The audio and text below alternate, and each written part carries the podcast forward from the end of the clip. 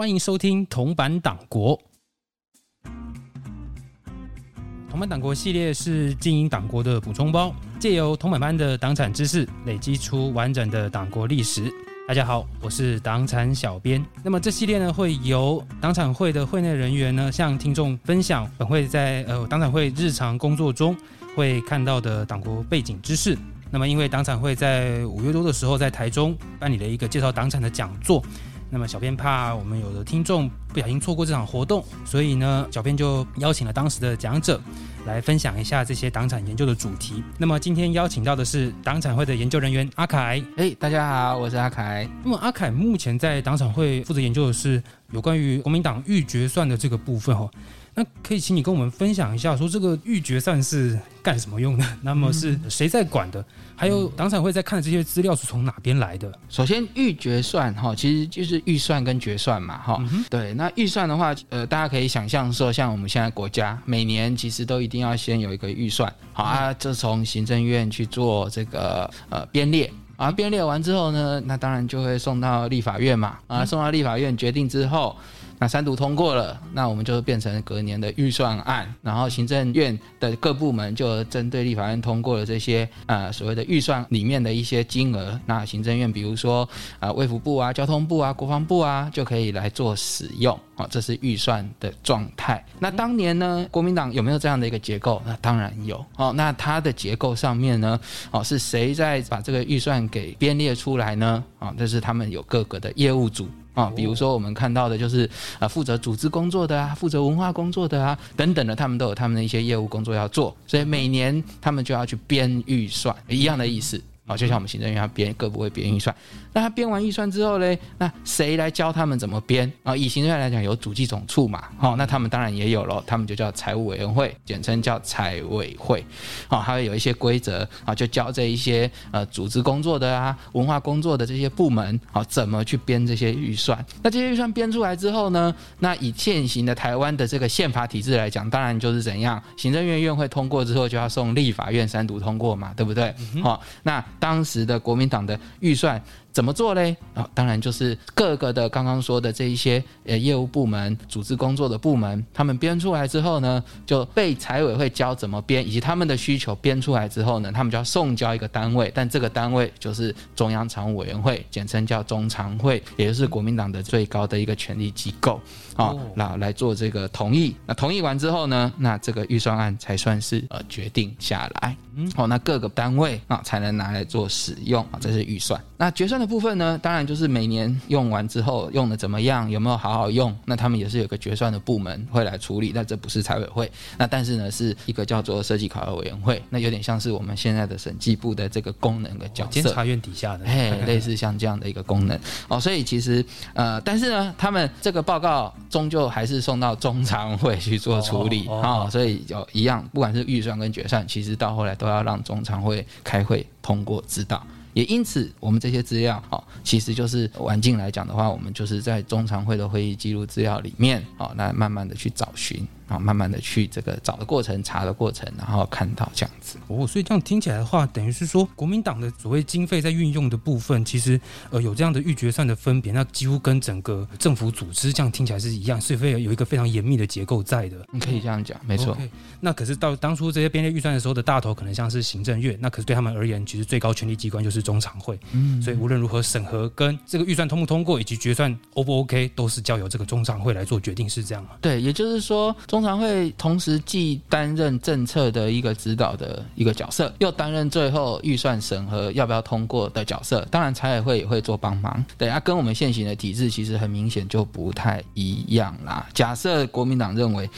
就说假设这个，我们觉得说现在的行政院的预算通过之后，必须要让立法院三读通过，才符合这个权力分立的原则的话，好，那那这个党的预算，当然以现行的我们现在的二零二二年的政党法来讲，你嗯本身来讲，当然我们政党不会有权力分立啦，哦，但是我们不要忘了，以前其实是一个党跟国连在一起的体制，而且是国党又是在国的上面。哦，甚至又没有所谓的改选，所以我觉得是这些种种的因素都必须要被考虑进去的时候，我们才有办法看到这些预决算特殊的地方。跟它特别的地方。所以，这等于说中常会算是一个像是一个大魔王的一个 一个重要的，可以说是核心角色，对一个非常核心重要的角色。OK，怪不得很多国民党的常会委员好像就很厉害了一样，这样子。但是当然，现在我们现在已经民主化了，所以是呃对，那么大概状况都是只取在于他们党内了，就不会再影响到国家了哈。是，而且他们的预算不能说他们的预算，应该说中华民国下面经过政党法那内政部立案的这些所有的政党，每年其实都要怎样呢？都要呃把这些所谓的财务资料哈报给主管机关内政部。啊，这个也是非常重要的。那包含现在我们线上所有的政党，你看到的哈，有领政府嗯政府的选举补助款的啊，其实都有报上来。哦，对。那所以现在确实我们的民主制度已经是让这些连这些政党的管控都已经有稍微的比以前还要再更进步了一些。那也想问一下，所以这些中常会的资料是当场会自己去调来的吗？那或者说一般民众可以看到这样的资料吗？哦，这边蛮有趣的。以目前来讲的话，假设大家想要看这些中常会，它其实全名叫中央常务委员会啦，哈的这个资料的话，那当然还是不完全。哦，可是如果你真的想看，你现在其实可以到国立政治大学的这个他们的图书馆，有一个叫做孙中山图书馆，哦，它会有一个开架式的资料，那资料里面就包含了这个刚刚说的这些会议记录资料，但它没有说哦，一本叫做呃预算决算，没有没有，哈，它有大批的从民国四十几年到民国五十年、六十年的这一些会议记录资料，那其实我们是当初呃去那边之后，那一本一本翻啊，一本一本看。哦，那才把这些的资料很仔细的、慢慢的把它给找出来。那我们当然不止找这些资料，我们其实还是会很关心其他的，呃，他们开会的里面的一些记录等等的这样子。所以，那么有兴趣的听众朋友们，如果想要自己做研究的，也可以到正大去，呃，看一下这个中国国民党的中常会的资料。没错。好，那我们刚刚所讲的这些预决算呢，那大概应该就是一般民间所想象的这个所谓叫党库的这样的一个资料。嗯。那那我们常常在党产议题中啊，还有听到前一辈的人。其实，在谈论这个议题的时候，都很常会讲说，像党库通国库，国库通党库啊，或者是党库通某个库，哎，所以，所以，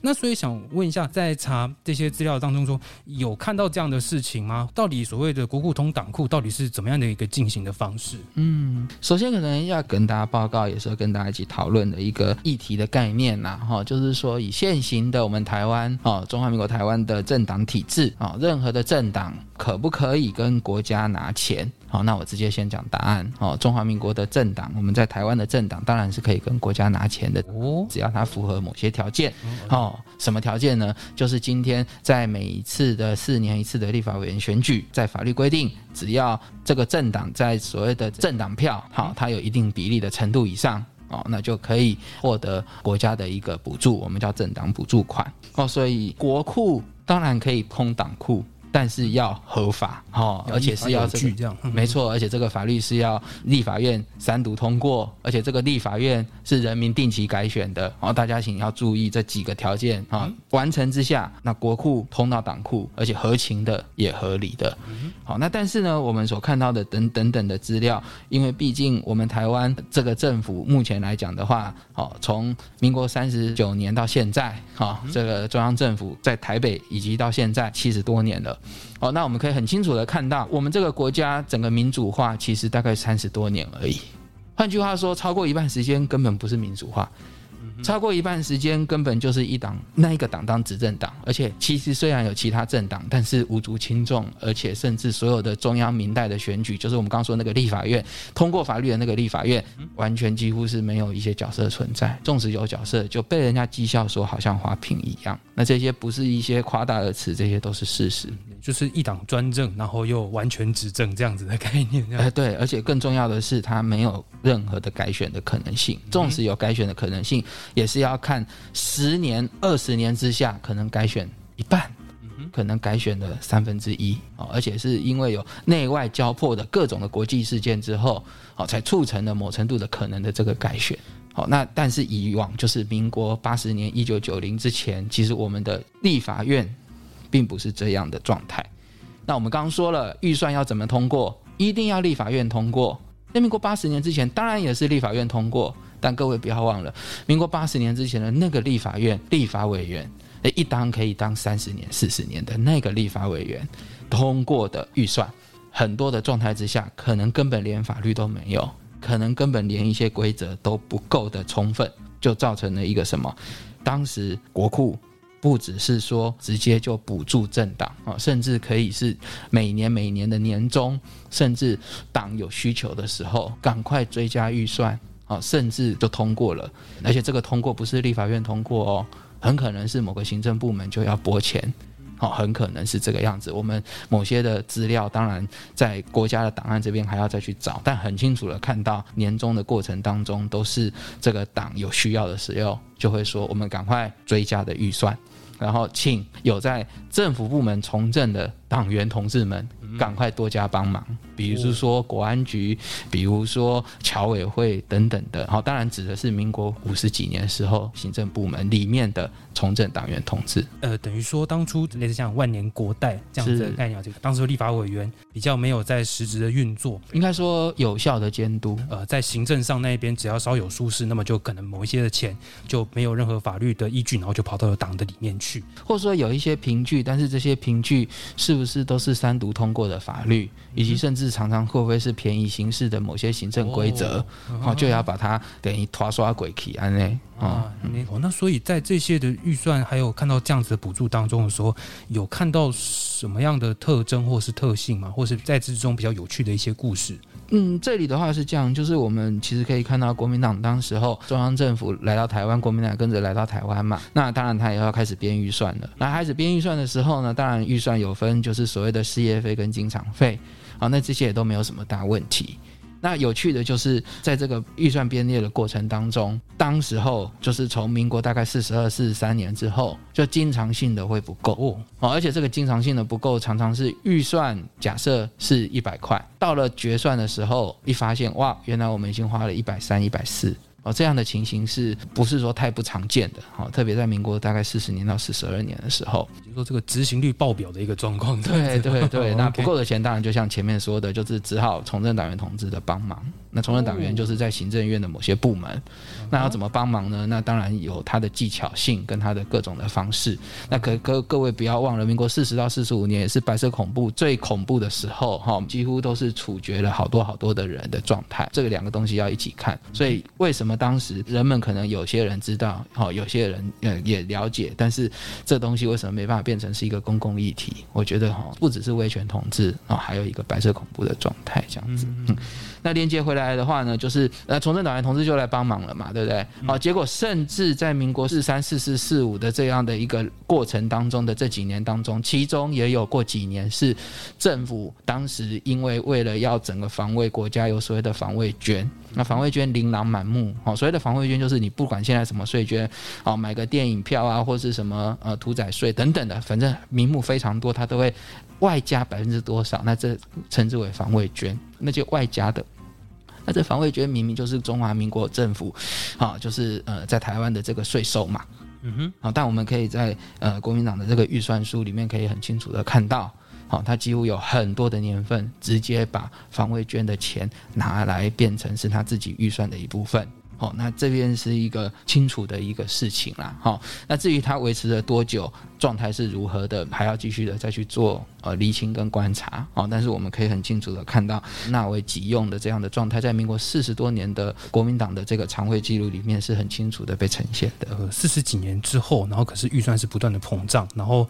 这个膨胀的部分是由政府来买单，预算变得越来越多，那这个变得越来越多的过程当中，是不是都一定由完全百分之百的政府来给他这个钱？好，我们或许不敢讲这么绝对，但是我们可以常常看得到的，就是说，四十三年的预算比四十二年多，四十五年比四十四年多，四十七年比四十八年多，这是一件事实。